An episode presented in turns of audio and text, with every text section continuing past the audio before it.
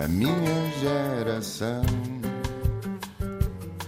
Ironizou o coração, alimentou a confusão, brincou às mil revoluções, amando gestos e protestos e canções pelo seu estilo controverso.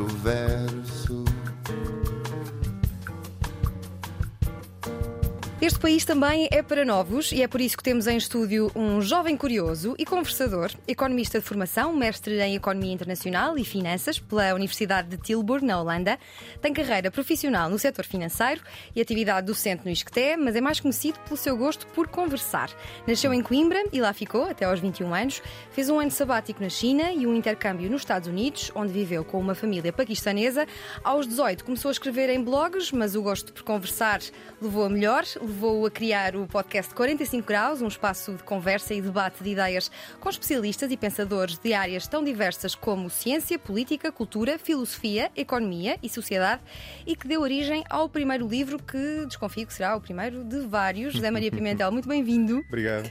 Eu simpatizo logo com esta definição de, de podcast e simpatizo também com o comprimento eh, de conversa que o teu podcast proporciona. O 45 Graus é um podcast de longo formato, hum. várias vezes distinguido. Porquê é que resolveste investir em material longo num tempo de coisas rápidas? Não foi bem uma escolha, ou seja, não foi uma escolha deliberada, foi uh, quase o, é o, o, curso natural das conversas, que eu acho que é uma coisa que tu sentes também. Sim. Uh, em certo sentido, até é um, é um, preço que tu pagas logo à cabeça sem saber o retorno que vais ter, porque sabes desde o início que há pessoas que não estão dispostas a ouvir episódios de hora e meia. Agora, o que eu noto que acontece nas nas conversas que eu gravo é que na maior parte dos temas a primeira conversa começa a tornar-se realmente interessante uh, mais tarde, não Sim. logo no início. E, portanto, quebrar o gelo. Exatamente, é? portanto, se tu cortas à meia hora, estás a cortar quando a conversa está a começar a ter graça. Sim, exatamente mesmo. É, é, é, não é? Sim. E depois a conversa ganha, uh, dura mais ou menos uma hora e meia. Quer dizer, depende dos temas. Quando são Sim. temas mais, mais fechados, se eu estiver a falar com alguém sabe, de uma área da ciência muito específica, por exemplo, uh, aí, por vezes isso, isso, acontece mais cedo, pá, é uma hora, uma hora e um quarto. Agora, se tu estiver a falar com alguém com mais, com mais tendências filosóficas, quiseres, aquilo lá para duas, é três horas sem problema. É domesticar a curiosidade, não é? Num sim, contexto sim, quando estás com alguém que sabe, que sabe muita coisa. E depois tens a pessoa à tua frente, não vais voltar a ter a pessoa Exatamente. à tua frente porque não, porque não perguntar tudo, não é? Sim. É. Mas é, é, curioso que num momento em que os Reels vencem, os tweets vencem, uhum. os formatos rápidos, uh, alguns dos podcasts mais uh, consumidos no mundo uh, sejam. Longos Exatamente. longos. Como é, que, como é que isto se explica? As ah, pessoas eu... estão à procura de profundidade, estão sedentas de que expliquem melhor as coisas? Eu acho que estão, aliás, eu digo isso, tenho quase a certeza, uhum. no, no prólogo, digo isto é, escrevo isso no prólogo do livro, que, que os podcasts isto... contrariam, exatamente, boa. Contrariam, não, não, não foi para tu mostrar, mas, mas, foi, mas foi boa ideia. Os podcasts contrariam, de certa forma, essa tendência para, uhum. para, para, para a brevidade não é? e, e, e, e, até uma, uma certa visão pessimista associada a isso, não é? que basicamente se acha que que as pessoas já não são capazes de, de, fazer nada que requeira mais do que 5, 10 minutos. Não é? Sim. E os podcasts, não, tu tens podcasts de longo formato. Um, muitos dos mais conhecidos, como tu dizias, até são de, de longo Joe formato. Rogan, pessoas, por exemplo. O Joe Rogan, então, é um exemplo de. de, de depois também é, atenção, também é certo que os Estados Unidos têm, são uma realidade um bocado diferente porque eles, como têm o, o commuting, não é? Aquela coisa do ir para o trabalho ou para a escola ou o que seja, Sim. que dura muito tempo, a rotina das pessoas também acomoda podcasts mais longos. Sim. Uh, do, do, que no nosso caso. Né? Eu acho que não conseguia fazer Mas uma coisa há cada tipo vez mais pessoas que, que, limpam a casa a ouvir podcast. É verdade, é sim, uma sim, companhia. Sim. Eu faço é? isso. Né? Aliás, desde sempre fui. fui enfim, todas as tarefas rotineiras que pudesse fazer com podcast sim. fui fazendo. Mas, mas apesar de tudo, para ouvir três horas, tens que ter muitas tarefas rotineiras, ou, ou, podes viver sozinho e conseguir, mas quer dizer, a norma, a pessoa normal, não tem tempo para isso. Mas, por exemplo, uma hora e meia já acho perfeitamente execuível. E devo dizer que já tive muita gente a pedir episódios mais longos. A sério?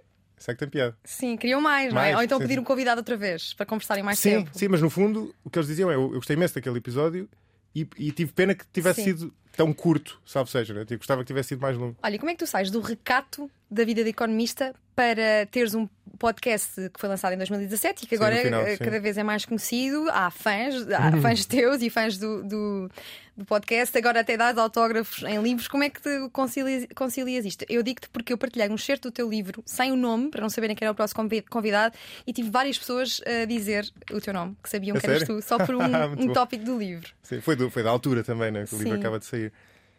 Eu Quer dizer, eu, eu sempre tive metido em, sempre gostei de estar metido em coisas diferentes, não, é? não, não, fazer só, só, só uma coisa de cada vez. Um, e por outro lado, também, como tu disseste no início, já, já, já escrevi em blogs há, há, muito tempo, tu disseste 18 anos. Eu se calhar disse que era 18 anos, mas, mas foi, foi, antes? Foi, foi antes, foi. foi pai, no décimo ano, no décimo primeiro. Portanto, Temos 15, foi, 16, portanto, foi, foi, foi por aí. Um, aos 16, 17, talvez. Enfim, se calhar não, não é assim tão longe, mas foi, foi antes da faculdade. Isto é, foi, foi no secundário ainda. Foi no, no início dos blogs e. Uh, comecei a fazer um blog com, com, amigos, que era a mesa de café, uh, que era com amigos, discutíamos política, enfim, uma série de coisas, uh, provavelmente de uma maneira altamente imatura, e depois acabei por ser convidado para o Delito Opinião, que era um blog na altura, na altura que ainda existe, conhecido, e, e, e escrevi lá, embora nunca tenha escrito com a regularidade que devia, porque de certa forma não era tão natural como fazer o podcast, é um lado curioso. Ou seja, tem a ver com a minha psicologia, mas não Uhum. era, eu não conseguia ter aquela rotina de escrever diariamente. E, e, e, enquanto no podcast eu consigo, fui conseguindo manter. Mas isto para dizer que eu, na altura, escrevia esse blog, embora não, tão, não, não com essa regularidade, dava aulas também já na altura, e, estava a dar uma cadeira também, estava a dar uma cadeira nova na altura que, que era uma cadeira muito atípica, porque era uma, era uma, que até era uma cadeira de, do curso de gestão, mas que era. Uh, uh, chamava-se Contexto Internacional da Gestão, tem assim um nome um bocadinho absurdo. Absurdo não, mas, mas, mas enfim, pouco, pouco óbvio.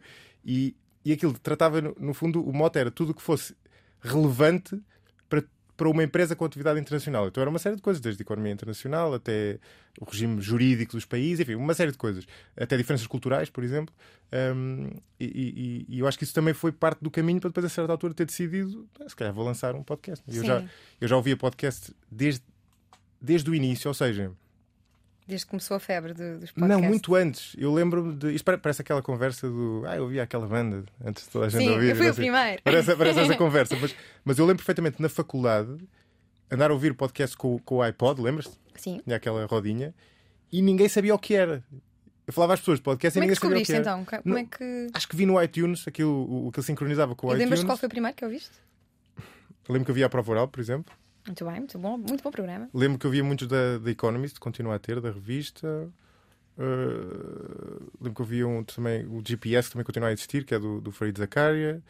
Uh, lembro de ouvir o Governo Sombra, mas mais tarde, Sim. porque o Governo Sombra já, já saiu quando, quando eu já ouvi o podcast há algum tempo. Uh, e não, não me lembro exatamente quais é que eu vi no início. acaso, Curiosamente, hoje os teus preferidos não, nenhum é português, não é? Não, não, são. são, são... Eu, gosto, eu ouço, ouço vários, vários podcasts portugueses. Gosto do. Vou- já, já falámos disto no outro dia, não é? Gosto, Mas esse público pode não saber. gosto do E o Resto da História, gosto do. gosto Extremamente muito da- desagradável e prova oral. Sim, exatamente. Gosto do Daniel Oliveira, por exemplo, do Perguntar Não Ofenda, muito bom na área da política.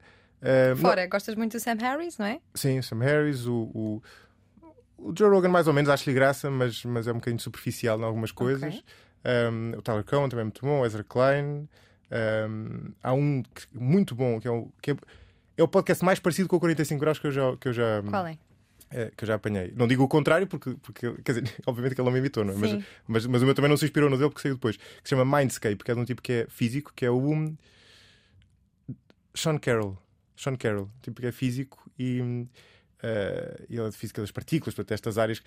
Há, há uma área, de, de- quanto mais tu te aproximas dos fundamentos na ciência, mais as pessoas te começam a ter um pendor filosófico. Eu não sei se é causa ou consequência.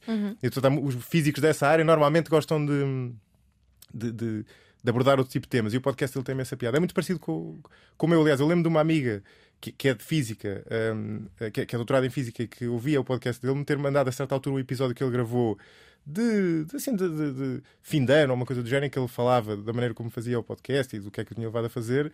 Aquilo podia ter sido eu a gravar, era a mesma Sim. coisa muito parecida. Mas houve alguma inspiração ou foram várias? Foram várias dessa- desses podcasts que ouvias? foi, desde logo, o facto de eu- de eu, como te dizia, ouvir há muito tempo podcast. Depois, eu, eu sempre me interessei por temas muito diferentes e não encontrava. Quer dizer, não, não havia e continua sem haver uma maneira, outra maneira, quer dizer, uma maneira já disponível na, na, na- na- oferta das ocupações normais né, de, de- de dar vazão a esses interesses todos ao mesmo tempo. Eh, e depois também sempre gostei muito de conversar. Eh, e embora Sim. eu goste de escrever, quer dizer, está, está ali a prova disso, é-me mais natural conversar ou falar do que escrever. Ou seja, eu não tenho, se calhar identificas-te com isto. Há, há- há as pessoas que desde, desde miúdos que têm muito hábito de escrever, escreviam diários e. Eu escrevia. Pronto. Lá está, não é? punham tudo não em papel. muito. Sim, mas era, era muito pequenina. vá. Não, mas, mas esse, esse, esse pendor está lá, não é? Sim. Uma, é, é um gosto por, por, por, por passar a escrito os pensamentos, Sim. o que é que isso seja. Um, e eu não tenho isso, e portanto, embora goste de escrever, não tinha aquela coisa de diariamente as pessoas que escreviam em blogs, por exemplo, tinham uma relação com aquilo, tinham e têm, quem continua a escrever, aquilo faz parte da rotina deles. Pessoas acordam, Sim, abrem vai- um post novo e começam a escrever. mas quando tu vais para, para uma entrevista, tu, tu entrevistas ou conversas? Ah, No- eu digo conversas, mas essa já me começa a irritar por acaso. Tu- mas tu vais com, com a postura de eu vou participar ativamente nesta conversa ou eu quero eh, eh, ter respostas a todas as minhas perguntas? É o misto das duas coisas, sim. Eu chamo-lhe conversa porque eu acho que tenho um papel mais, sei, mais ativo do que Sim, uma entrevista opinas, normal. não tens, não tens problemas em opinar. Não tenho problemas de opinar, mas eu, eh, na verdade há, há, há diferenças. Eu até tenho um. Há um documento que eu costumo enviar aos convidados e, e que eu tenho lá uma nota sobre isso. E salvo erro, o que eu digo é. Há, há as conversas eh, que podem ser como, por exemplo, se eu falar com alguém de ciência política ou de economia, por exemplo, que só vai dizer que eu estou mais à vontade. Portanto, Sim. a pessoa sabe mais Uhum. do que eu, está lá, enquanto Sim. alguém que sabe mais do que eu. Mas nós estamos a ter uma conversa, por exemplo. Eh, sabe, o último episódio com, com o Miguel Poiás Maduro é desse estilo. Depois há outro que é mais próximo de uma entrevista, que é, por exemplo, se eu falar com alguém de imunologia, por exemplo, que é também um episódio recente, Uhum. com, com o Caetano Reis e Souza, por exemplo, é que ele é um especialista em imunologia e eu nunca estudei imunologia, não é? Portanto, embo- Sim. embora me interesse, embora me tenha preparado, não estou dentro do tema. E depois há outros que já são debates, que são muitos, muitos dos que, de- ou quase todos os que inspiraram a primeira parte do livro, em que eu estava a falar com pessoas que tinham convicções políticas claras e, portanto, elas não estavam lá enquanto eh, juiz imparcial, estavam lá enquanto pessoas tinham opiniões políticas. Eu tinha as minhas e, portanto, estava a desafiá-los, obviamente também a tentar aprender com, com eles. Sim, mas a escrita também não faz parte da preparação de uma conversa ou de uma entrevista desse género. Sim. Não, tá- não dás por ti a, a sempre. Sabes que vais ter uma conversa sobre física na próxima Ah. semana e dás por ti a apontar Ah, ideias claro, sim, e, sim, e coisas que te surgem para, para preparar essa conversa. Falaste do, do Miguel Poiás Maduro, ele diz que ficou muito surpreendido porque no final vais buscar livros ou artigos eh, que os convidados fazem referências e colocas lá Hum. eh, o link para o podcast e que é uma coisa pouco, pouco usual. Isso é uma vontade. Ah, eu disse isso? Sim. Disse-te. Disse-me, é uma das minhas fontes, já que Exato, referiste aqui bem, um dos bem. últimos. eh, ele diz que há há uma, há uma preocupação enorme com, com a profundidade que tu Hum. sentes, não é? Tens mesmo essa. Sim, para mim isso é que tem graça, claro. Sim. sim. Ou seja, não estou lá a perder tempo. não é? Sim. Olha, eu quando partilhei o tal certo que te disse eh, no Instagram e apareceram-me pessoas que seguem o teu eh, podcast, eu aproveitei e disse: Olha, se estivesses frente a frente com ele, o que é que gostarias de saber? E foram sempre as mesmas, as, as pessoas querem saber o mesmo, que é como surgiu a ideia do podcast, como é que foi criado, desafios, custos, motivações, se pensaste em desistir alguma vez, como é que contactas as pessoas. Eu que já li parte do livro, sei ah, mais ou menos ah, a resposta a, a esta pergunta, mas pergunto-te se, se, se tu fizeste o, o 45 graus para ti, para dar aso à tua curiosidade, ou para, para os outros, para fazeres pedagogia e para acrescentares profundidade à vida dos outros. Primeiramente para mim. Ou seja, foi, foi, foi, fui mesmo atrás da minha curiosidade e, e, e os podcasts têm a vantagem de que dão muito pouco trabalho a fazer, eh, porque te- requer, eu digo isso no, no prólogo, né, requer pouco equipamento e não requer uma grande aprendizagem, quer dizer, perceberes mais ou menos o que é que precisas de fazer, como, como lidar com software de som e, e, e- e- pronto, e é basicamente isso. Um, eh, e portanto, a primeira. a- a- a- a primeira razão que me levou a fazer, ou a razão primária que me levou a fazer, foi claramente isso. E depois, a partir de certo, e depois, a partir de determinado ponto, tu começas a receber feedback, começas a perceber que as pessoas se interessam, que, que quer dizer, em muitos casos, isso é muito interessante para quem faz este tipo de coisa, porque tu recebes muitas vezes testemunhos de pessoas que. Quer dizer, não, digo, não vou ao ponto de dizer que mudou a vida, não é? Mas as pessoas dizem Sim, sim, sim. eu passei a olhar para, para o tema X de uma maneira completamente diferente. Ou eu, por exemplo, tive um, estava um rapaz na apresentação do livro que tinha 18 anos. Eh, e ele diz: Ah, interessa-me por isso, não sei o quê. Eh, eh, na verdade, eu quer dizer, me à política com, através do 45 graus, o que, é, o que é incrível, não é? E a partir desse momento tu começas a ter, por um lado, a sentir mais responsabilidade e a ter uma espécie de Sim. espírito de missão de ir. De ir de, de- de- de- quer dizer, lá está. De, de não é bem ensinar, não é? Mas dar, no fundo, dar a oportunidade de aprender às Sim. pessoas e também ir para lá dos, do- daqueles que seriam os temas mais naturais para mim. Sim. Eh, Porque eu inicialmente ia só, ia puramente à, à- boleia da curiosidade, aquilo que me interessava, e a partir de certo ponto comecei, eh, eh, eh, sem, sem abordar temas nos quais eu não acho que tenha que seja um anfitrião eh, forte, ou seja, que seja um anfitrião capaz, Sim. passei a, a- a- desafiar-me a abordar temas diferentes. né? Temas que não seriam temas naturais, no fundo. Sim. Sei lá, saúde mental, por exemplo.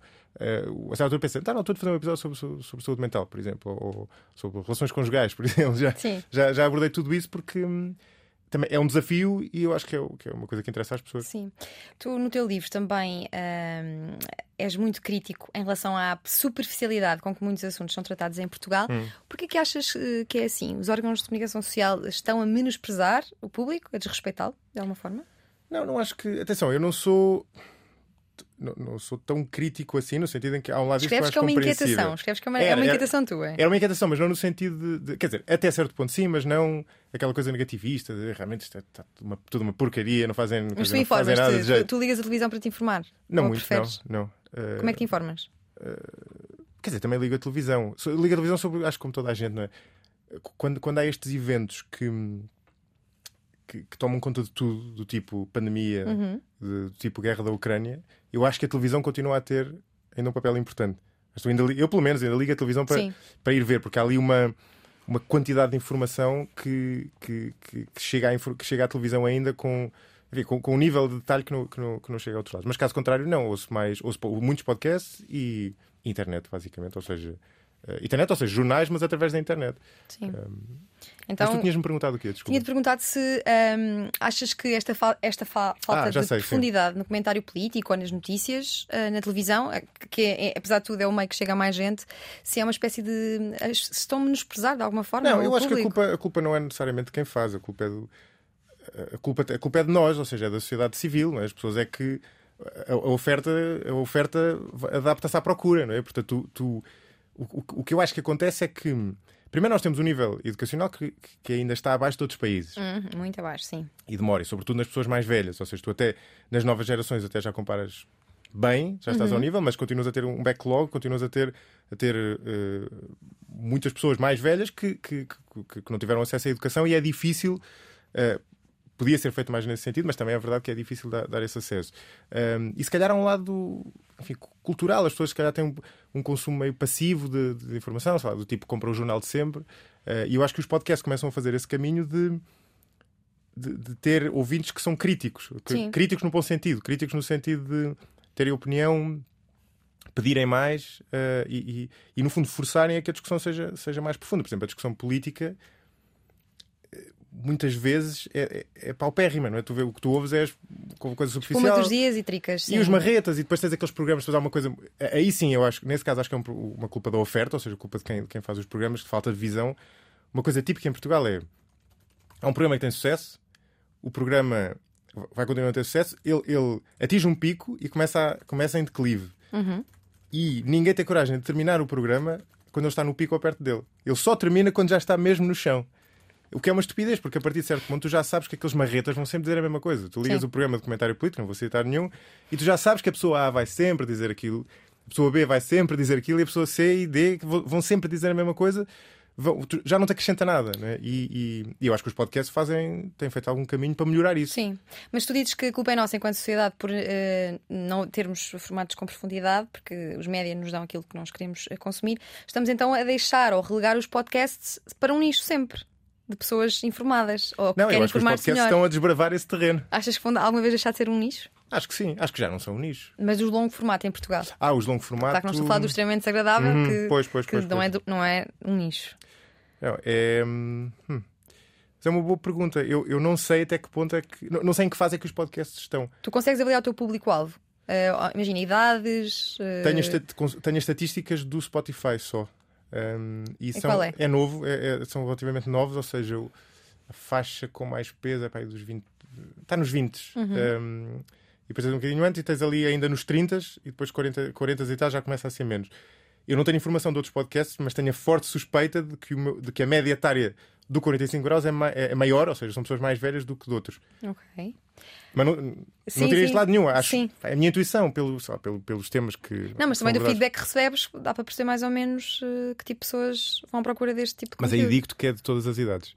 Ok. Aliás, desculpa, não é de todas as idades. É, é, provavelmente não há muita gente, sei lá, dos 60 para cima. Mas, mas, mas é. Mas isto tem que ver com o hábito, hábito cultural Acho que é difícil, sim, sim, sim, é difícil. Sim, Seja, até conheço algumas pessoas, mas acabam por ser, sei lá, pais de amigos e tal. Portanto, acho, uhum. acho que naturalmente a, pessoa quer dizer, que se habituou a vida toda a consumir um determinado meio, Sim. de repente, com, com essa idade, passar a ouvir um podcast é, é, é, é difícil. Ou seja, requer alguma originalidade. Sim. Né? Este livro que já está nas livrarias, o Política a 45 Graus, tem aqui como subtítulo das diferenças entre a esquerda e a direita aos desafios do populismo e da polarização. Tu falaste com vários eh, tubarões eh, sobre hum, o que é hum. a diferença entre esquerda e direita. Já sabes qual é a diferença?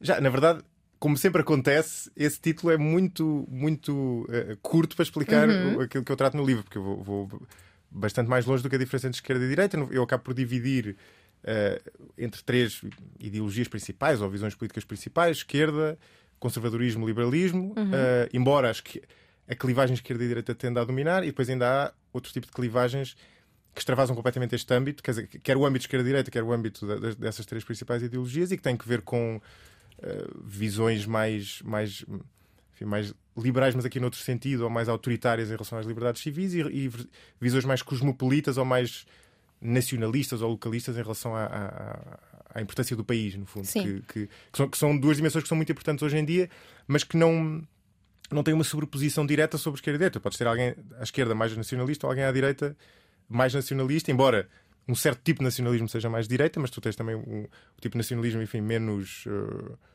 com, menos enfoque na, na, nação enquanto símbolo, que também, que também está muito à esquerda, e, é mesmo, e o mesmo com o autoritarismo. É então vamos aqui pegar nestes três conceitos e tentar fazer alguma pedagogia, hum. também agarrando em tudo aquilo, em todos os, os, os, testemunhos que tu recebeste, não só dos que estão aqui no livro, tiveste de fazer uma seleção, fizeste muito mais Sim. entrevistas. O que é que é, afinal, o, o conservadorismo? Começamos hum. pelo conservadorismo.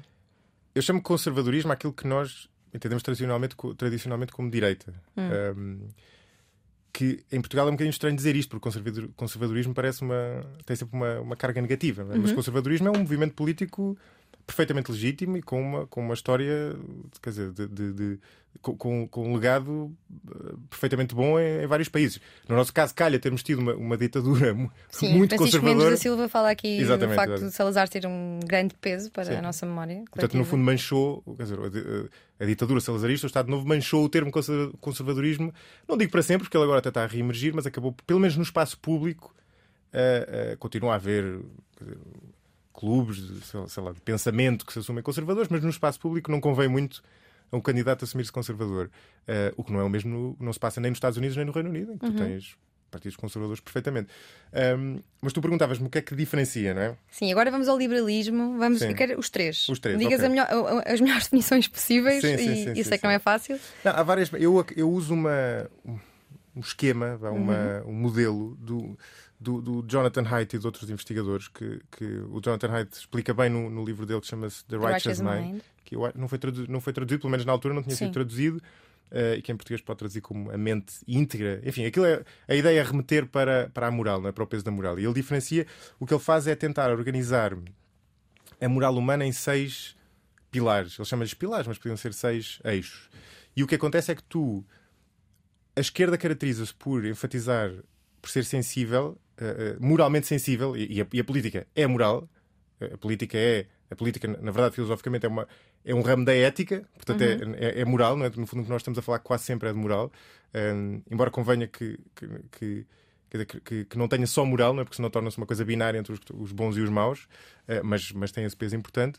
Um, e ele então diferencia entre estas seis e o que tu tens à esquerda é uma importância grande dada à liberdade, uma importância maior ainda dada ao pilar, ao, ao que eu chamo ali o pilar da proteção, e depois, uma relativa insensibilidade a, a, a, a, pilares morais que têm que ver com a esfera da, da, da, da, comunidade, ou seja, mais grupais e mais ligados à autoridade e mais ligados à, à, tradição. E portanto, o que acontece é que a esquerda é completamente insensível a todas essas questões de tradição, autoridade, um, e é, uh, pelo contrário, muito sensível a questões de proteção que, por não ter esse peso na, na, na, comunidade e pela preocupação com a liberdade, são, tendem a ser mais ou menos universalistas uhum. uh, e tendem a, a, ser mais sensíveis, sensíveis em relação aos, digamos, aos fracos que podem ser explorados pelos fortes, se tu quiseres. É? E portanto, o que acontece é que tu tens uma versão à, à igreja, tradicionalmente, porque é uma fonte de autoridade é? e, que, e que condiciona comportamentos é? e impõe normas, mas também uma aversão ao poder económico, por exemplo, uma aversão a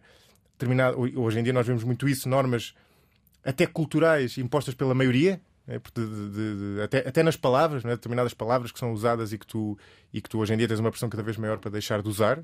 Uhum. Porque se considera que. que Linguagem inclusiva. Exatamente, considera que, que, que estás a menorizar. Uh, estás a oprimir mesmo pelas palavras até uh, as minorias isso vai até ao ponto até, até, até mesmo ao humor e, há, e o, o certo que aparece do Ricardo Aruz Pereira que aliás é, é muito interessante e nem sequer foi gravado nesse contexto o episódio era sobre humor toca muito isso e vimos isso agora com o Will Smith e com o Chris Rock né? se o humor pode ser uma agressão ou não pode ser uma agressão e portanto a esquerda tem claramente este pendor depois do outro lado tens a direita chamemos-lhe conservadora, a direita tradicional que dá mais importância a estes estes pilares da ética comunitária que têm que ver com, com o grupo, tem que ver com os símbolos e tem que ver com o respeito pela autoridade. E tem, uh, uh, tem também esse lado da proteção, mas é um lado mais virado para o grupo, portanto, para a tua família, Uhum. mesmo para a família alargada, até para as pessoas que trabalham contigo, eventualmente até para, as, para aqueles que representam o país, por exemplo. Para, lá, para, para, nós não vivemos muito esse contexto, mas nos Estados Unidos é muito visível. Os, os, os veteranos, não é? aqueles que morreram ou que, ou que sei lá, ficaram sem uma perna, por exemplo, a defender o país, por exemplo. A, a direita americana é muito sensível a isso.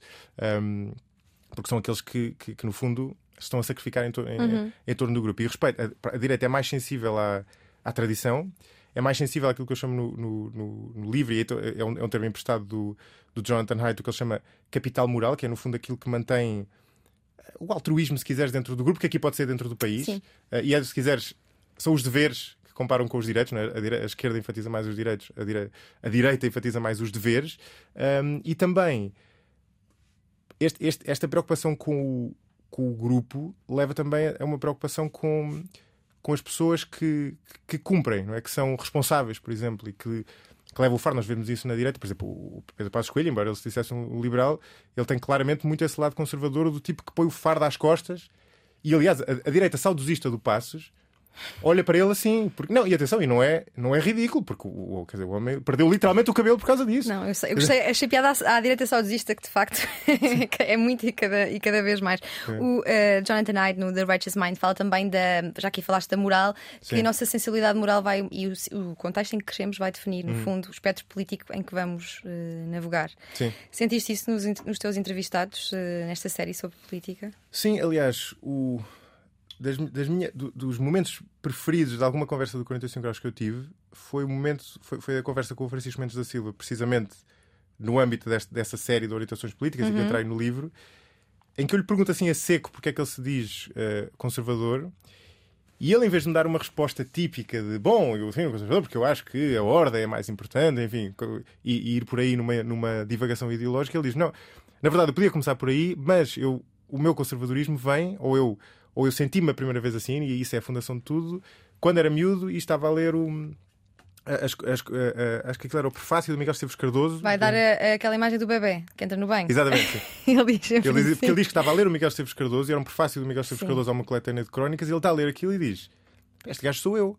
Sim, eu acho que essa ainda Ele está-me é... a descrever a mim. Sim, acho que essa ainda é, é hoje a melhor definição de conservadorismo, Sim. que é o bebê que não quer, faz uma birra para entrar no banho exato. e depois faz uma birra exato, exato. Para, para sair Sim. do banho. Aqui, ainda aqui há a educação. Eh, tu, eh, desde pequenino, tens muito sentido crítico, que os teus pais te uh, estimularam esse sentido crítico. Como é que, hum. como é que se passa uh, esse sentido crítico a uma criança? Tu és casado, tens, não, tens hum. duas filhas que não são seres humanos, são duas cadelas, mas eventualmente, se quiseres um dia. Não, eu tenho duas filhas. Ah, são duas filhas filhas. Tu não, tenho, du tenho duas filhas e duas cadelas. Oh pá, tu no, no texto coisas assim, duas filhas, entre aspas, duas cadelas. Ah, está bem, desculpa. Eu pensei, tá ok, então chama filhas às cadelas. Eu já tinha posto vírgula, mas se calhar foi. Não, está assim, juro. Não, não. Vai, era para perguntar, mas não, não, isto é óbvio. Não sou, não sou esse tipo então, de pessoa. Pronto, então vamos, tens, és casado, tens duas filhas. Sim. Uh, como é que. Uh, te preocupas ou como é que pensas uh, passar o sentido crítico que, que te foi passado a ti? Elas ainda não estão nessa fase, ainda são pequenas, mas por acaso vai ser uma fase interessante. Né? Pergunto-me como é, como é que isso vai acontecer. Acho que, acho que esse é o tipo de coisa com que eu não me tenho de preocupar porque vai surgir naturalmente. Sim. Né? Que é, que é o, o, o, e aliás, a minha mulher queixou-se um bocado disso, que hum, eu estou sempre à procura, estou sempre a dar o outro lado. Uh, ou seja, ela diz qualquer coisa e eu estou sempre a fazer o, o advogado do diabo do outro lado. O que às vezes é um bocadinho chato, eu percebo o ponto dela, não é? porque ela está a tentar desabafar qualquer coisa Sim. eu estou a fazer, a fazer, a fazer a argumentação do outro lado. Um, e portanto acho que isso vai, vai surgir de forma completamente natural. Não, não me preocupa nada isso. Assim, olha, eu tenho que alterar aqui o guião que eu tenho. É casado, tem duas cadelas a quem chama filhas. Vai ver o texto que tu me enviaste. Está lá escrito assim, opá, a sério. Olha, Porque, porque... Agora vou ver aqui, que eu acho Vais que... ver, olha, eu tenho aqui à minha frente. Ah, pois está. Vês? Falta a Eu estive a vírgula. perguntar, mas não, eu sei português, portanto, isto aqui quer dizer. Falta a vírgula, peço Pronto, desculpa. olha, lamento. Isto vai ser tudo cortado. Porque, por que motivo é que eh, pessoas igualmente capazes e bem intencionadas têm frequentemente visões políticas tão, eh, tão divergentes, muitas vezes até irreconciliáveis? Hum. E como é que tu, ah, enquanto eh, entrevistador, tens de fazer um bocado o papel do jornalista, que é tu entrevistas pessoas de Hum. todos os espectros e dás por ti a concordar com todos eles, não é? Uhum. Pois como é que, como é que isso se, se arruma eh, internamente? Arruma-se internamente fazendo, escrevendo um livro. Uhum. O, que no fundo é uma tentativa precisamente de, de arrumar essa- essas intuições opostas que, que, eu- que eu fui que eu fui recebendo das pessoas com quem falava e, e que eu próprio fui formando e precisava Uhum. de, de- de as reconciliar.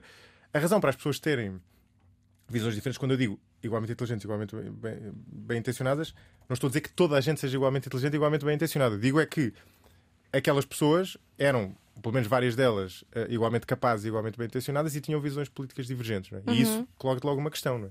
Ou seja, não é porque uma fosse eticamente pior do que a outra ou, ou fosse pior pessoa, era simplesmente tinham visões do mundo. Sim. E isso tem a ver com moral, tem a ver com aquilo que falávamos há bocadinho. Nós, nós temos. Nós temos visões morais, temos valores diferentes e esses valores têm que ver com uma coisa tão simples como o tipo de sociedade em que tu queres viver.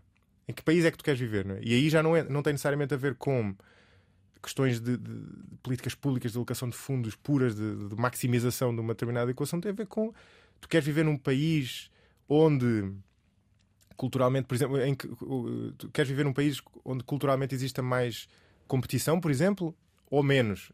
Mais individualismo ou mais espírito de grupo, onde as pessoas sejam, sejam ma- mais, tenham mais segurança ou, ou- ou mais liberdade? Quer dizer, há uma série de. Há uma série de. de- de- onde, por exemplo, a, a- a atividade das pessoas esteja mais virada para questões materiais ou questões imateriais, por exemplo, da arte, que, é- que até pode ser mais de esquerda, ou da religião, né? Um, e tudo isto não- já não tem nada a ver com questões económicas, né, de, de fundos e maximização de, de resultados, tem a ver. Quando sais à rua, queres viver em que país? E isso determina que tu tenhas visões políticas diferentes, né? porque tu queres viver num país diferente. Numa, democracia liberal, o que é que tu precisas? É de criar um sistema que mais ou menos consiga conciliar tudo isto e, e ninguém vai ter um, a sociedade em que consegue viver, mas também ninguém, ninguém vai viver numa sociedade que, é, que está nos antípodas daquela em que, em, em que quer. Sim. em que quer viver. E desculpa, e tu estava, acho que a tua pergunta ia neste sentido: de onde é que vem essa intuição moral? Né? De onde é que vem o facto de eu ser mais de esquerda, de, tu de direita ou vice-versa? Um, e, e- e atenção, e, e, e, e- e para baixo disso, não é? porque são, são estas simplificações que a direita, obviamente, são muito rudimentares. Depois a moral é muito mais, é muito mais complexa até do que estes seis Sim. pilares que nós falámos há bocadinho. é? Isso tem que ver com a nossa moral, tem a ver com a combinação, com- como sempre acontece, entre a nossa genética e as nossas experiências. A nossa genética pode criar-nos predisposições que são até diferentes dos nossos pais, não é? porque não é simplesmente uma, uma mistura. É? E Tu tens um episódio também dedicado à Sim. genética, para quem se eh, interessar pelo tema. Tu há uns dias dizias que, eh, que achas que uma pessoa completamente séria e íntegra dificilmente se vai identificar com um Disse partido. isso, não me lembro, Com não um le- partido, disseste. onde? Terá sido aqui ao pé. Foi aqui ao pé, foi aqui na Antena 3, no outro programa, prova oral. Dizias que os partidos, por natureza, estão eh, enviesados. Eh, isto quer dizer então que os nossos políticos ou os militantes partidários não são pessoas íntegras e completamente sérias. Não, não, não quer dizer isso. Eh, embora a, a democracia tenha claramente esse problema. Eh, e, e, e- nós, de certa forma, até, até a- vaga populista que tu tens atualmente, até é, é uma espécie de, em certo sentido, uma maior democratização que traz com ela. Pelo menos no curto prazo, eh, esses efeitos negativos de forma mais saliente. é? Eh, o que é que acontece, pelo menos na minha opinião? Tu, dizer, aquela frase completamente batida que a democracia é o pior sistema a seguir a todos os outros, porque na verdade, sistema- claramente a democracia não é perfeita, não é? Não é perfeito que tu tenhas um modelo de decisão em que tens pelo menos dois partidos que, por natureza, têm que estar, ou pelo, me- pelo menos na maior parte dos temas, salvo exceções, um contra o outro, não é? Porque há um que tem que estar a fazer oposição. Claramente tu não vais ter a verdade. Eles não têm incentivos para estar a dizer a verdade, nem um nem outro. E isso pode ser no campo simplesmente da informação, em que o, o- o- o líder do partido da oposição até pode achar que o primeiro-ministro está a tomar uma decisão correta no campo da oposição, mas vai ter que o desafiar em algum momento, não é? Não vai dizer, ah, eu acho que o orçamento está excelente, não é? Não pode, não é? Portanto, por natureza, vai ter que estar a enganar os eleitores até certo ponto, não é? E por outro lado, no campo dos valores acontece a mesma coisa, que é como tu tens esta diversidade de valores na população, o que tende a acontecer é que como tu tens pelo menos dois partidos, tens dois ou mais, e muitas vezes tens mais, nenhum deles está, em termos de valores, alinhados, alinhado com a pessoa média. Uhum. Eles têm que estar pelo menos alinhados ali com a pessoa no percentil de 33 e no percentil de 66, não é? E provavelmente mais do que isso. E aliás, hoje em dia o que tu vês é mais polarização, em que claramente, mesmo nos Estados Unidos, não é? Claramente o Partido Democrata e sobretudo o Partido Republicano não têm, bem, claramente nenhum deles uh, tem os valores da, pessoa média, até porque são muito diferentes, mas não têm sequer deste percentil 33 e 66. Tem lá nos 90, não é? Portanto, eles estão, estão muito extremados e estão, estão a, a, a, não só não só não correspondem aos valores da, da, das pessoas normais, como, como depois aproveitam esses valores que as pessoas já têm essa predisposição para, para tentar alimentar para, para ter mais votos. Agora, isto é normal na democracia, não é? Isto, é, isto faz parte do jogo, é? Nós sabemos que, que tem que ser assim, não há melhor. Depois o que tu tens, idealmente, é que tens no mundo ideal, é, no, no, no, mundo ideal terias um sistema melhor do que este, não é? mas no mundo bom, quando as coisas funcionam bem, que tu tens é políticos que fazem esse jogo quando é preciso, mas depois, quando estão a governar, conseguem governar bem, ou seja, têm o discernimento para governar bem. Não é?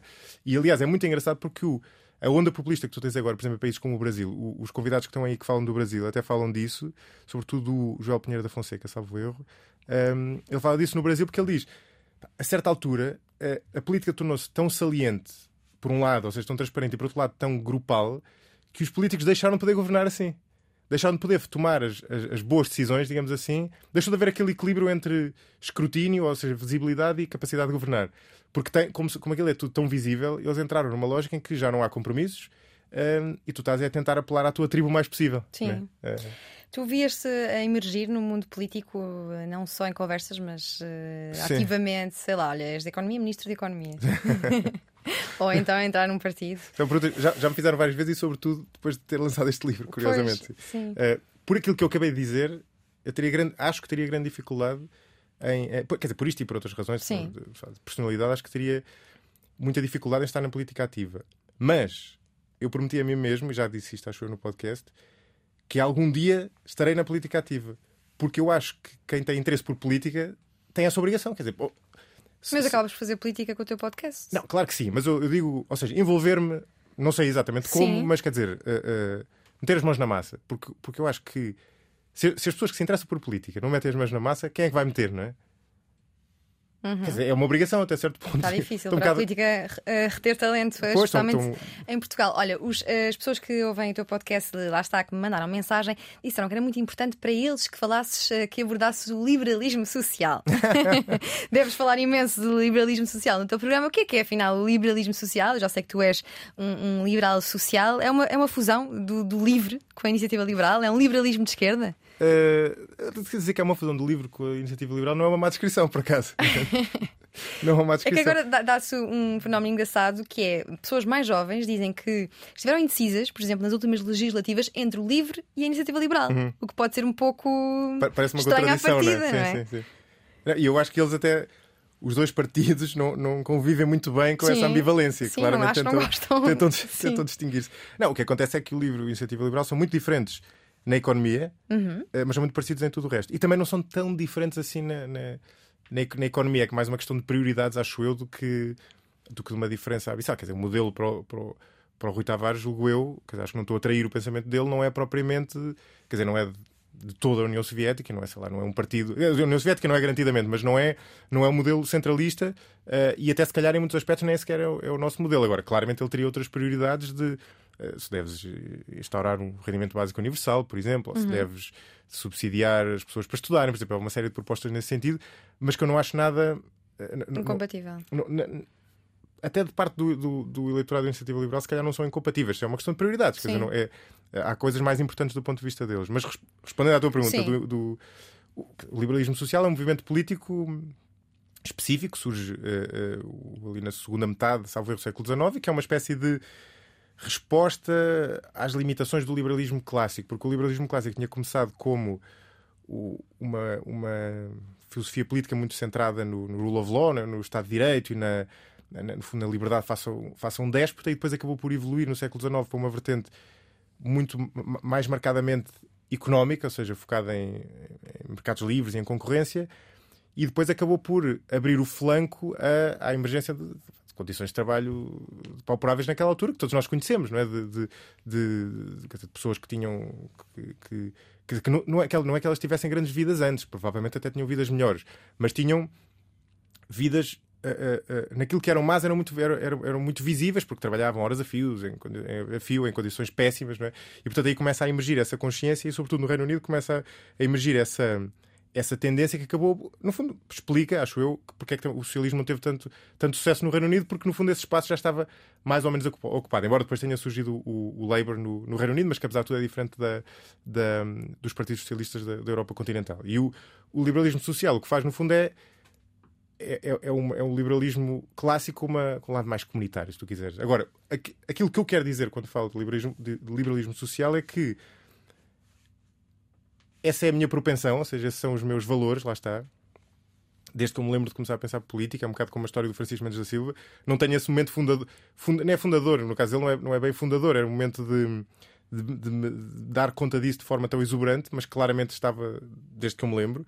Uh, ou pelo menos desde que eu me lembro de começar a pensar de maneira diferente da minha família, uh, e depois tu, vais fazendo uma evolução e vais percebendo que olhas para determinados países que são, que são uma referência, e, e lá, nós estando na Europa tendemos a olhar para, para, para, mesmo para a França, mas, mas para o Reino Unido, para, para, para, os países escandinavos, para a Holanda, e tu percebes que eles são países que têm liberdade económica, mas têm um Estado social forte. Uh, que eu acho que é um erro da, da, da nossa. Quer dizer, não é necessariamente um erro, eu, eu, eu, discordo, não é necessariamente um erro eleitoralmente, mas mas eu, eu, eu, eu, estou com a direita muitas vezes contra a regulação e a tentar promover mais, mais concorrência, mas, mas eu acho que para um liberal a sério, se calhar é polémico, para um liberal a sério, eu acho que o Estado Social é fundamental, porque tu sabes que há pessoas que, em, por todos os motivos, porque tiveram azar, porque nasceram no meio errado, porque não tiveram acesso à educação, e até porque, e às vezes isso normalmente não é referido, porque tiveram azar nos genes, na genética, naquela lutaria genética de recombinação dos genes uhum. entre o teu pai e a tua mãe, tiveste azar, um, e portanto não, é não, não se trata simplesmente, eu falo até disso no livro, de dar, de, dar, uh, de gerar concorrência nos mercados, quer dizer, e assegurar que não há não há, não há empresas ou organizações ou pessoas que têm posições vantajosas, porque o mal muitas vezes já está feito, não é? A pessoa Sim. tem aqueles genes, teve aquela educação, nasceu naquele meio. Uh, e portanto tu tens que ter, e, e, nesse, nesse aspecto até acho que o livro tem, tem propostas muito interessantes. Um, ehm, claro que não quer dizer que todas fossem execuíveis orçamentalmente, mas são muito interessantes de, de, de tentar, no fundo, dar esse amparo às pessoas. Uhum.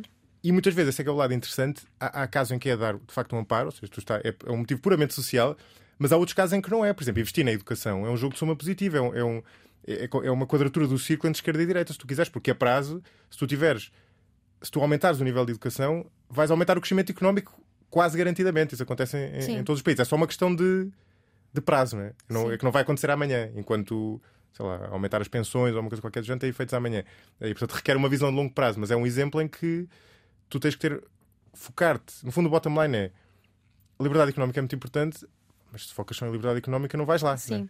mas o que diverge uh, uh, o livro, o que, o que, distingue o livro e a IEL, não poderá ser também o que distingue muito a, esquerda, a esquerda e a direita liberal, a questão dos impostos, porque hum. podemos, todos, a, podemos todos acreditar no Estado Social mas, uh, e querê-lo muito, mas sabemos, todos sabemos que só é sustentado com, com os nossos pois, pois. impostos. Pois é, eu sou um bocado um liberal típico nesse sentido, porque eu, eu gosto de, quer dizer, não é gosto de impostos, ninguém gosta, é? ninguém gosta, ninguém gosta, mas, mas não importava de pagar mais impostos. Acho que, acho que um país evoluído precisa de um Estado Social.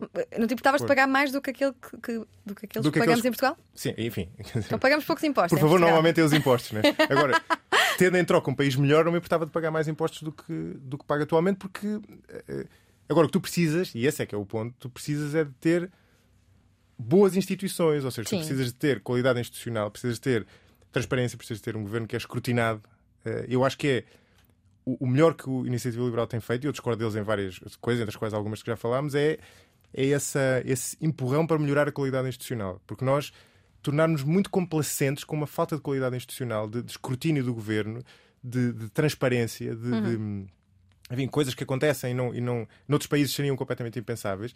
E um Estado Social, para funcionar bem, tem que ter qualidade institucional, porque senão, por, porque tu, no, no, fundo, eu não sou contra aumentar o Estado, sobretudo nessa vertente, mas ele tem que ter qualidade institucional, porque se tu aumentas, se tu, e não é só uma questão de eficiência, é uma questão de, de, de, de justiça, não é? porque senão tens pessoas a aproveitar-se do, do, daquela máquina uhum. do Estado, não é? E, e, isso é que não podes ter, não é? Portanto, tu tens quadrar, é preciso quadrar esse círculo. Sim. De, sim, ter o Estado Social de países que nos servem de referência, mas também a qualidade institucional desses países que nos servem de referência.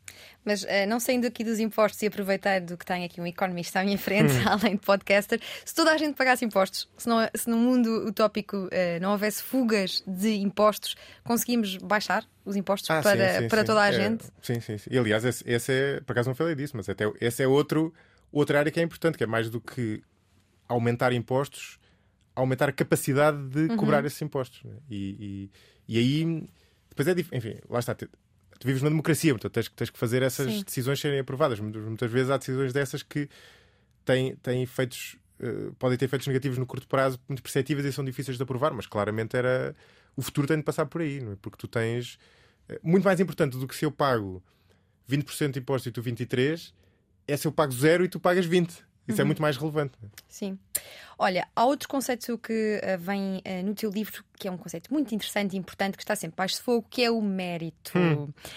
O uh, Daniel. Oliveira, digo já o que é que ele diz, diz que a direita acredita que a riqueza social vem do mérito e a esquerda não. Para ti, o que é que é o mérito? O mérito na verdade, não é, não é tão fácil assim de, de, de definir quando tu começas a, escavar um bocadinho. É? Mas uhum. o, o, mérito é tu estares onde estás em resultado do teu esforço do teu Sim. empenho. Né? Uh, e agora, podemos acrescentar, e em resultado das tuas capacidades, aí ainda é mérito ou já não é mérito? O que é que tu achas? Eu acho que é.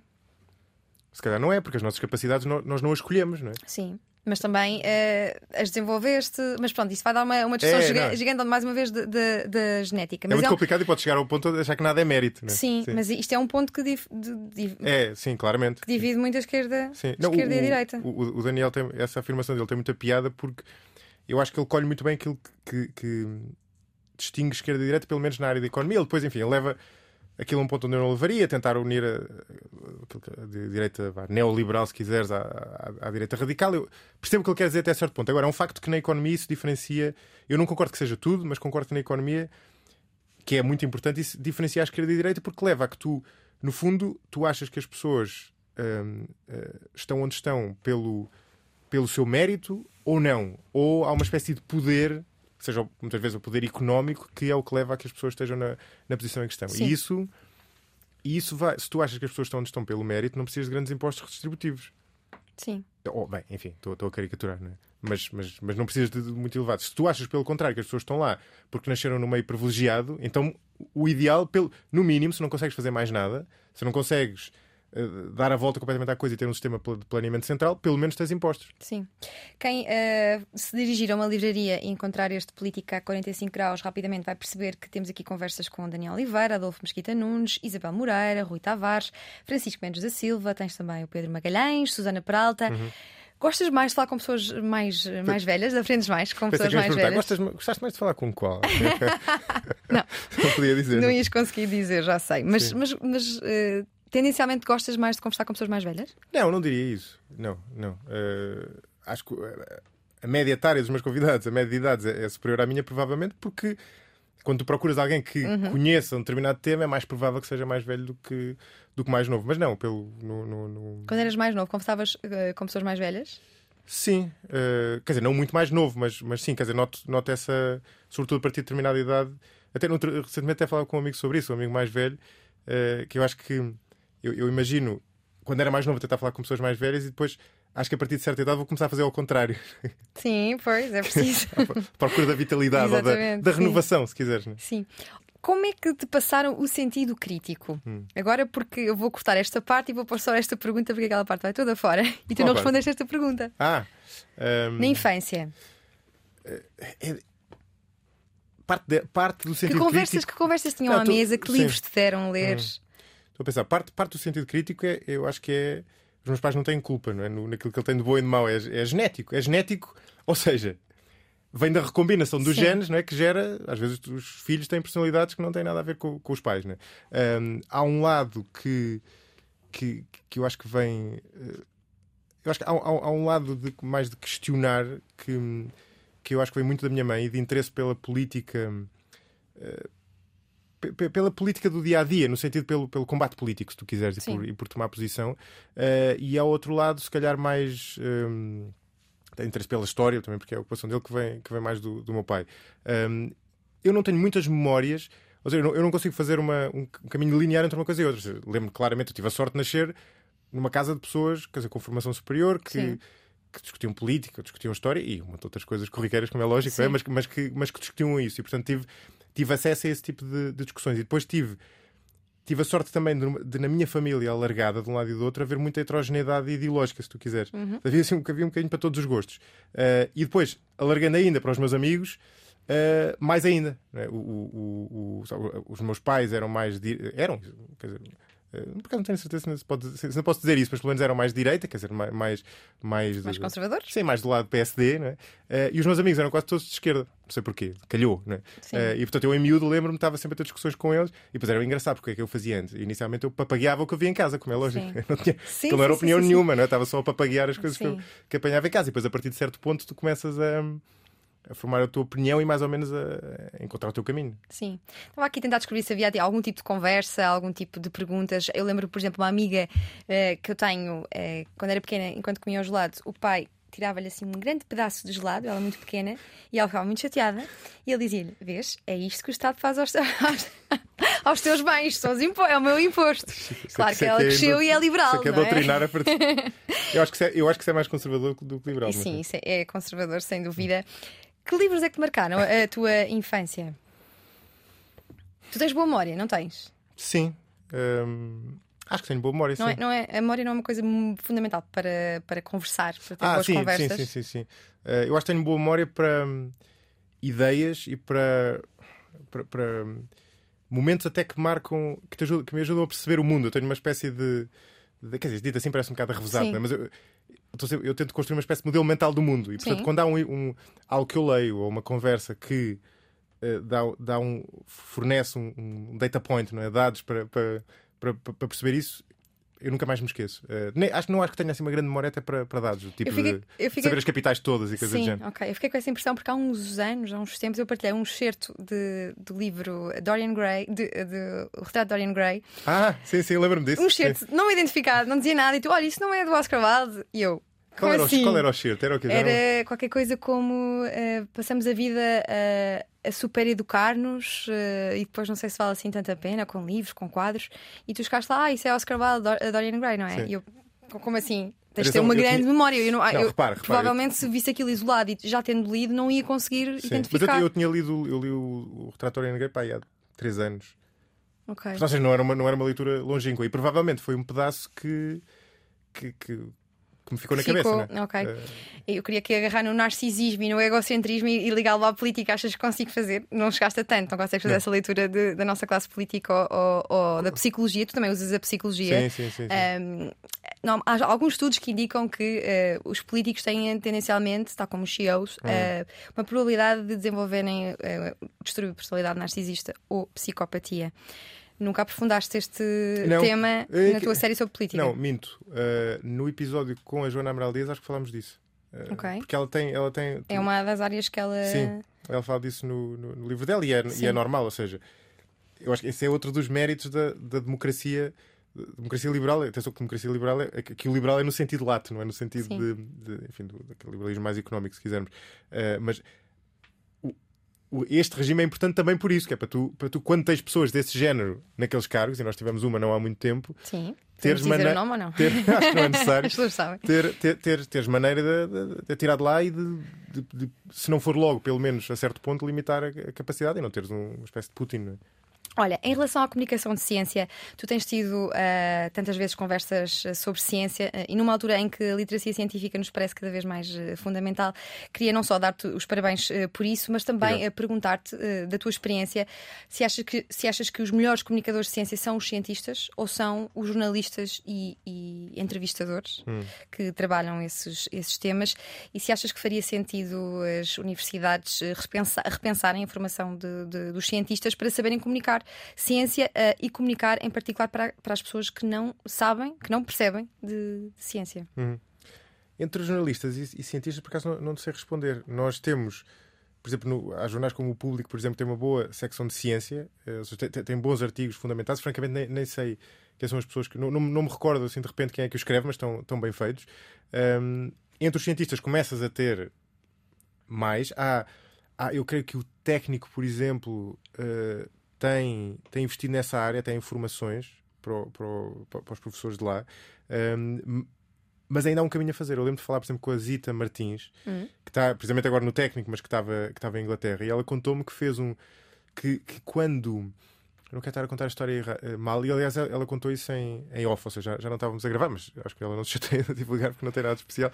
E ela contou que ela ia falar à BBC, ou, ou a certa altura teve uma, uma rubrica regular, e ela teve que ter formação para fazer aquilo. Ou seja, eles lá davam formação para ela, que era uma cientista, saber como comunicar né? e não ir lá sem, sem fazer ideia. E depois o que acontece quando, quando, quando não faz ideia, da minha experiência, é que ou simplificas demasiado, ou mais frequentemente não sais do jargão. Sim. Eh, e, e- e isso é difícil, mas sei lá, por exemplo, o Carlos Filhais, por exemplo, tem, tem feito um trabalho ótimo nessa área e que ele sabe essa informação específica. É, é talento, não é? É Sim. mérito. Então não consegues responder de quem é que faz melhor comunicação de ciência? São os. eh, Não te sei, em Portugal, eh, não sei dizer, mas eh, por acaso não sei. Ou seja, acho que ambos são necessários porque, Sim. porque falam de coisas diferentes. Não? é? O, o- o- é preciso que os jornais façam comunicação de ciência, mas também é importante tu teres. Tu teres a- a ciência está tão especializada que tu precisas ter pessoas que saibam perfeitamente aquilo que estão a dizer, porque rapidamente tu entras em ambiguidades e, em- e em- e- e- facilmente passas um determinado dado que não, que, que não interessa. Não é? Eh, Este livro é dedicado à política, mas eu estou mais ansiosa pela, pela série sobre ciência. Vais Sim. fazer uma? Já pensaste nisso? Eu, por acaso, tenho recebido vários reptos nesse sentido. Eh, acho que é, uma, é, é o, é o curso natural. Sim. É, atenção que é um desafio maior, porque nós na política estamos a discutir maioritariamente ideias, enquanto na ciência estás a discutir mais factos. Nem toda a ciência, e provavelmente eu iria por aí. E quando estás a discutir factos, hum, as conversas não, não têm tanto, tanto sumo para encher um livro como acontece com estas da, da política, porque tu- cada afirmação daquelas requer uma explicação que vai para lá do, do- do- daquela conversa e da, daquela afirmação de um minuto que a, pessoa, que a pessoa fez ali, não é? E portanto, se eu fizesse, se eu fizesse na ciência, ou se eu vi- vier a fazer na ciência, vai ser provavelmente em áreas da ciência que ainda são menos conhecidas e portanto aqui ainda estás no terreno das ideias não é? e, da, e da conjetura. Que áreas da ciência são menos conhecidas? Ah, são, são muitas, na verdade, mas sei lá, física fundamental, há- há- ao, ao espaço, grande parte da biologia, por exemplo, da, da biologia evolutiva, embora saibas muito, continua a haver eh, muitos puzzles, continua a haver muitos mistérios. Aliás, eu gravei dos meus, dos meus, ele vai gostar de ouvir se ouvir isto, dos meus maiores orgulhos no podcast foi ter descoberto o Paulo Gamamota, que é um, que é um biólogo evolutivo, que é professor em Coimbra, um, e eu apanhei por acaso, alguém me recomendou e gravei dois dos melhores episódios e, e, e, e ele nós falámos de uma série de mistérios que continuam a persistir e a, e a biologia evolutiva é muito interessante porque não só é uma área interessante em si mesmo, como tem uma série de paralelos com o que acontece na sociedade, não é? porque a lógica, enfim, não quero exagerar a comparação, mas a lógica algorítmica do, da evolução é transferível para muitas coisas que acontecem na, na- nas sociedades, para as empresas, para as- até para a democracia, não é? A democracia Uhum. tem uma espécie de algoritmo nesse sentido. Um, portanto, essa claramente é.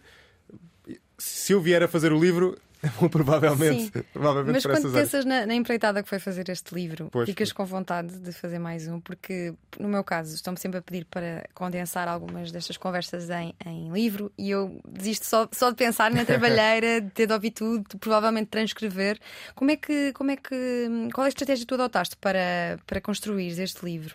Sei que tiraste a palha, mas Hum. como, é, que- como é que isso se faz e como é que tu conseguiste encandear, encandear tantas ideias num livro que tem 300 páginas. 300 Hum. páginas? Deu, deu um trabalhão, co- como tu dizes, Uhum. eh, e ainda por cima o livro é muito mais do que os certos. Os certos são, são a base do livro, é para aí 20%. Portanto, o resto vai muito para lá do livro.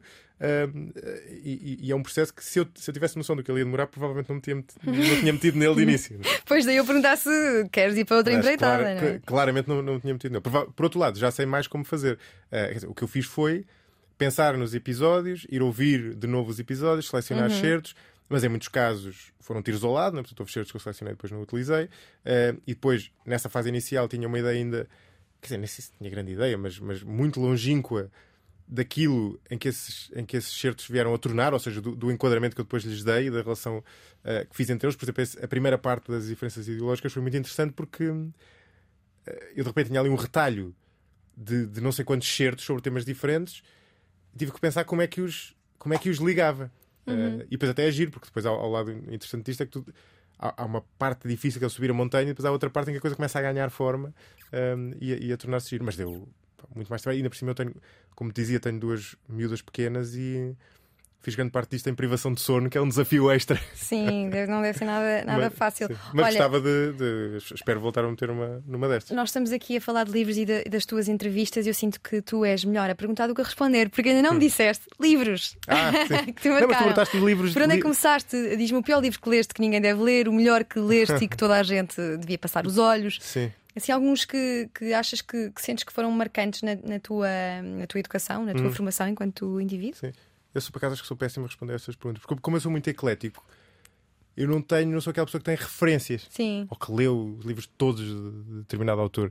Mas sabes que as pessoas que te, que te seguem, que ouvem o teu podcast e conhecem a tua a pessoa enquanto conversadora, também depois querem saber. Pois claro, não, eu já atenção, eu vou dizer porque eu já fiz um episódio em que, em que, em que, em que falava disso. Quando, quando era miúdo, perguntaste-me miúdo, quer dizer, miúdo li todas aquelas coisas que nós líamos em, em, em miúdos, e lembro de ler até livros de. Embora eu não tenha sido ciências, lembro de ler ler livros de sei lá, biografias, por exemplo, do Da Vinci e do Einstein, achava imensa piada aquilo. o meu interesse por ciência uhum. vem claramente daí.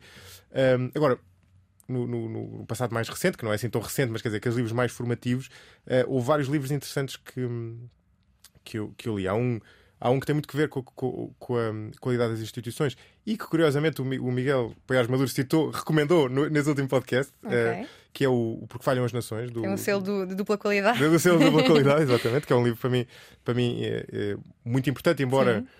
Eh, haja ali até algumas questões no. Enfim, provavelmente nem, nem tu, nem, tudo o que eles dizem é, é, necessariamente. Nem todos os dados que eles usam são completamente rigorosos no que diz respeito, por exemplo, a, a países como Portugal e Espanha. Um, o, por exemplo, o Nuno Palma tem investigação nessa área, mas eles enfatizam a importância das instituições, da qualidade das instituições, no fundo, para o desenvolvimento dos países. Uhum. Uh, na, naquela lógica que falávamos há um bocadinho, prosperidade, mas também justiça, não é? Teres, teres instituições que eles chamam inclusivas, ou seja, que não, que não são extrativas, não tens, não tens uma elite, uh, no fundo, a explorar o resto da população, uh, uma elite que não tem que ser uma elite económica, não é? Não tens, não tens uma, uma espécie de endogamia de pessoas que estão dentro do sistema a explorar o resto da população, tens, tens um, instituições que servem a população como um todo. E esse livro é muito interessante nesse aspecto, tanto nas, na, enfim, na, nas histórias que conta, a que recorre, mas sobretudo nesta importância das, das, instituições que é completamente basilar e não, eu acho que não se fala ainda o suficiente em, em Portugal. Provavelmente está, está a haver um, um awareness, uma. Sim melhor palavra, uma, Consciência. uma consciencialização maior em relação, muito a, em inglês. em relação a isso. uh, mas irritam por acaso, não gosto de estar sempre a dizer, a dizer anglicismo. Acontece quando, quando se lê muito uh, em inglês. Sim. Achas. Pera, diz, diz mais, vamos dizer mais, agora mais. é para dizer tudo. tenho mais, tenho mais. O, o, o, agora dizer, o, em português é o Iluminismo Agora, do Steven okay. Pinker, por exemplo, é um livro muito bom. Eu revejo-me em quase tudo o que lá está, sobretudo um, sobre, sobre, tanto na, na narrativa que que ele faz, que é uma espécie de narrativa do, do progresso, quer dizer, que podíamos resumir em o mundo agora está muito melhor do que esteve no passado e isso deve-se a determinadas forças, mas sobretudo naquilo que ele enfatiza da, da, da, da, importância de determinados princípios que eu acho que estão muito próximos desse liberalismo social que falávamos, a, que, falávamos a, há, há, há bocadinho. E depois há, há livros interessantes, há um livro que eu já recomendei que eu não voltei a ler, portanto isto tem, tem um grande caveat, mas que se chama um, Gifts Differing. Este não existe mesmo em português, portanto tenho que dizer assim.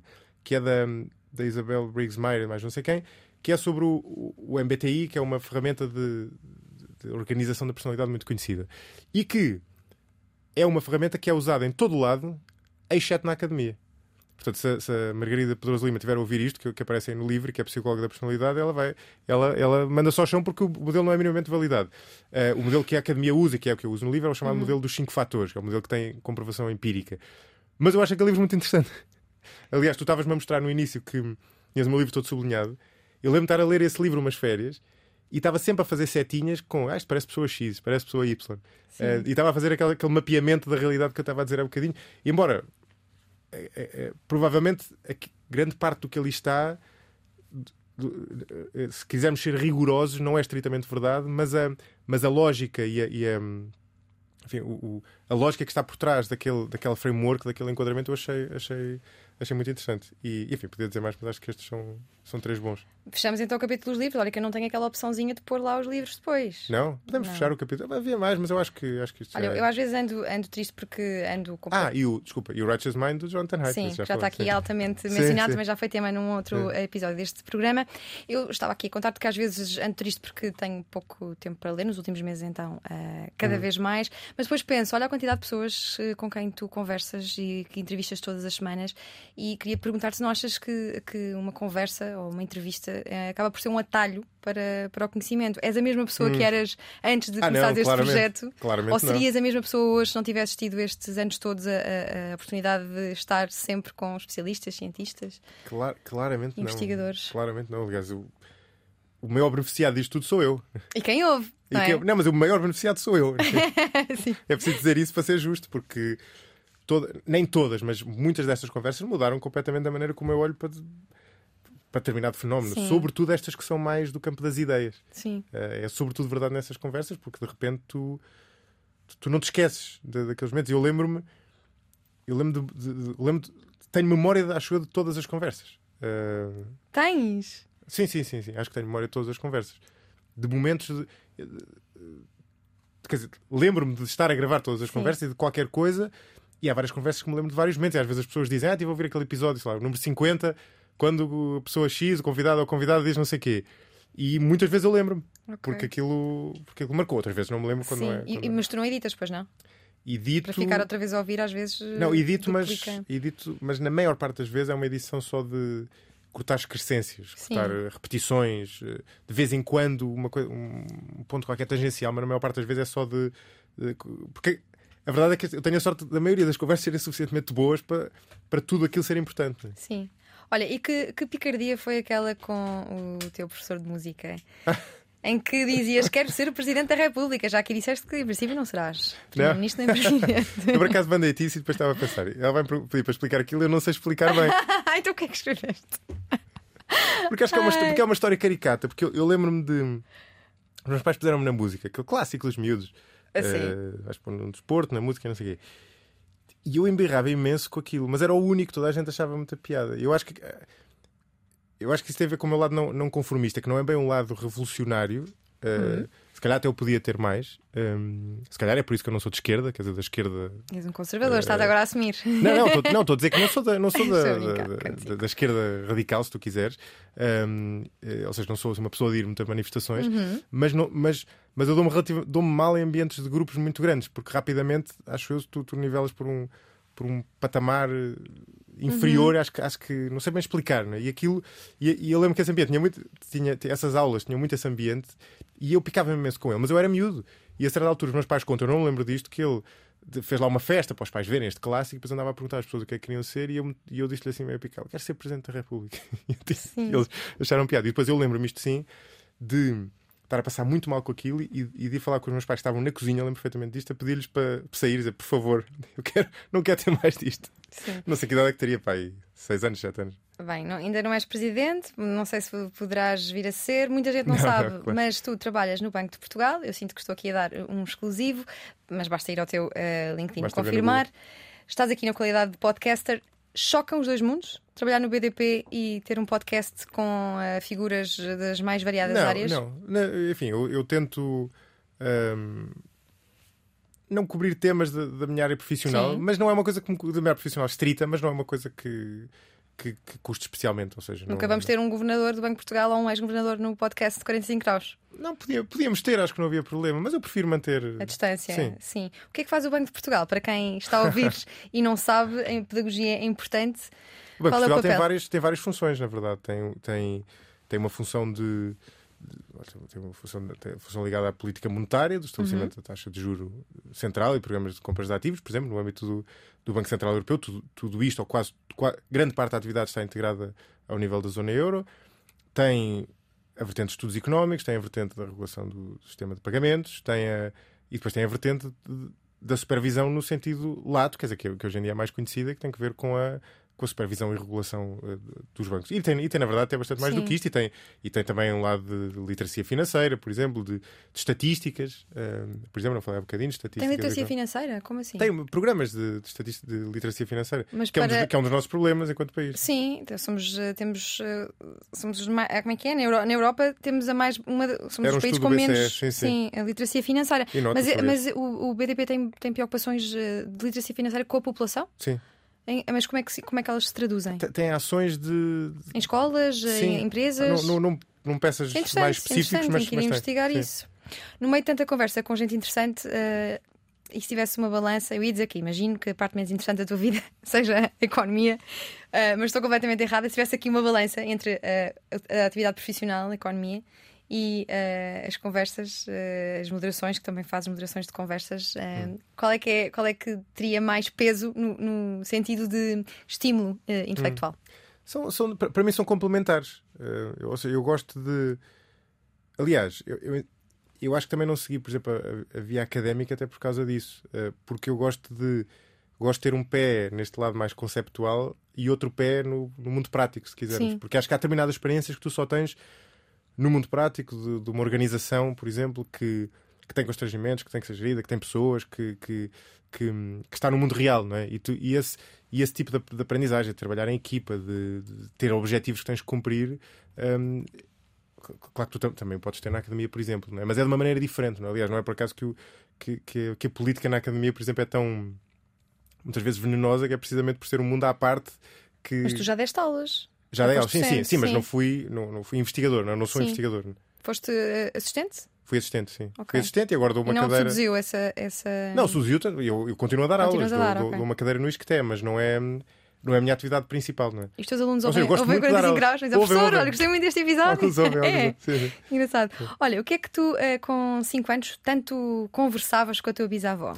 Eram histórias de. Ela contava histórias de, de cowboys, acho eu. Uh, mas, mas, eu estava-lhe sempre a perguntar coisas. Da história? Querias, sim, querias saber sim, mais sim. coisas sobre a história? Uh, ele, que ela, ela, eu, eu retive essa frase, que acho, acho graça. Ou seja, acho, acho ternurenta a falta de, de, de, melhor palavra. Acho engraçado que ela, que ela dissesse isso na altura. E, e os meus pais sempre comentaram isso, de eu gostar muito de conversar.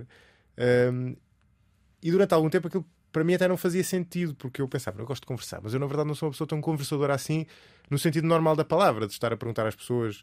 Se pela... extrovertido em momentos sociais? Não, e no sentido de, de, estar a perguntar às pessoas pela vida delas e de estar nesse tipo de conversa. Não é? Eu sou conversador mais neste sentido, é? no sentido de, de, tentar perceber o que a pessoa sabe e discutir ideias com sim, ela. Uh, e eu acho que ali o que acontecia era essa essa uma espécie de proto-discussão que, eu, que eu tinha com ela em torno dos cowboys e dos índios, que eram histórias que ela me contava e eu já não me lembro sequer do, como é que eram as histórias em si, mas lembro-me lembro, lembro dela me contar e lembro-me de mais tarde eles dizerem isso. Nasceu com 4,5 kg e inventou um nome falso para o irmão à nascença.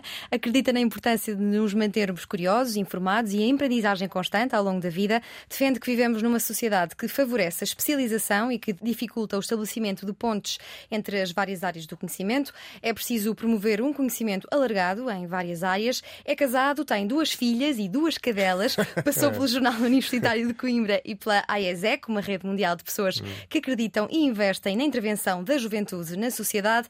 Além do 45 Graus, premiado e apoiado pelo Jornal Público, participa também no podcast de documentário político 30 por uma linha, uhum. acompanhado por dois compinchas na Casa dos 30.